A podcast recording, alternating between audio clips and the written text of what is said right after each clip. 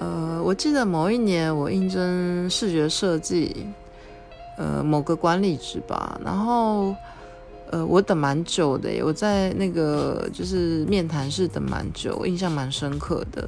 然后之后有一次三位嗯面试官来，嗯，我猜测有一位是老板，那他们三位就我询问我一些面试的问题，可是问的问题有点奇怪。都一直问我说，呃，公司的业绩如何？呃，前一份工作的公司业绩如何啊？